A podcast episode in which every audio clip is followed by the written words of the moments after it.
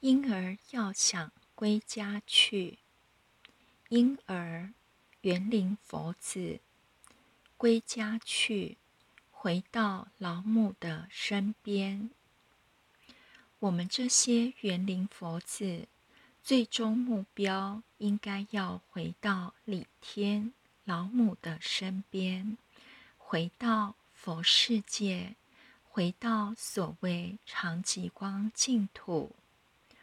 佛世界对我们还活着的众生有一点遥远、抽象，但是有一个方法可以让你感受到佛世界的存在，就是长极光净土。人最大的痛苦是心混乱、焦虑、不安、躁动。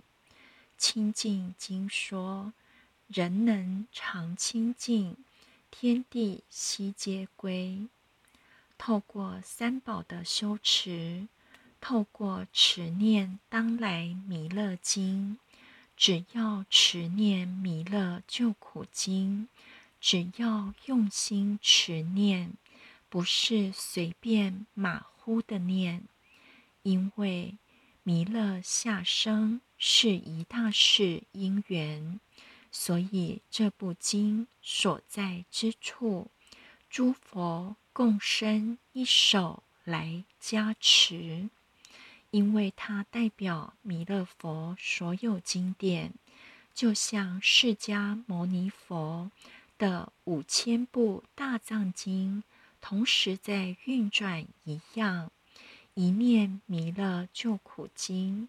力量就像几千部佛经一起念一样，所有的高僧同时转动法轮。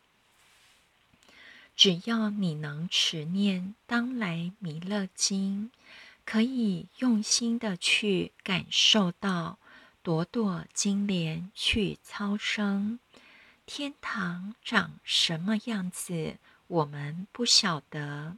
但可感受到，生命已经超脱到极光里，充满极尽光明，心不再混乱，极尽明亮，充满光明。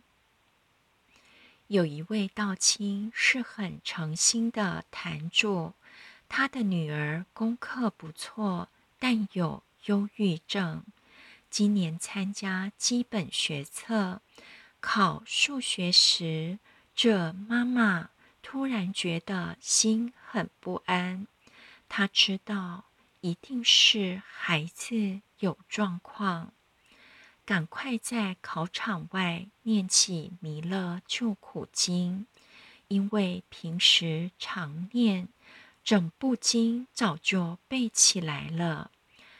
他念到第三遍，觉得心安定下来了。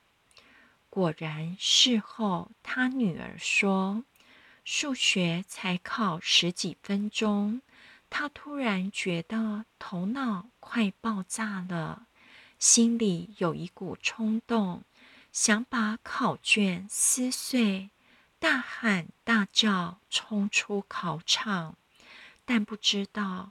为什么突然心又平静下来了？数学也考了满分，考上台中女中。忧郁症是现在这个时代突然暴增的疾病，医学可说束手无策，药物仅能稍微控制。而很难治愈，只有修行可以治疗这种心灵的疾病，尤其是三宝。即使孩子自己无法用三宝，如果和他最亲近的父母能为他用心持念，不论念无字真经也好，念弥勒救苦经也好。弥勒祖师都会来为我们救苦。